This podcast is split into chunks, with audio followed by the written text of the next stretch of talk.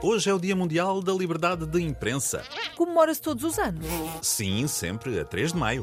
O objetivo é sensibilizar os líderes políticos e a sociedade para a defesa da liberdade de imprensa. É fundamental para a democracia. E tem havido uma evolução positiva? Nem por isso. A liberdade de imprensa está cada vez mais sob ataque. Até se pode dizer que tem regredido.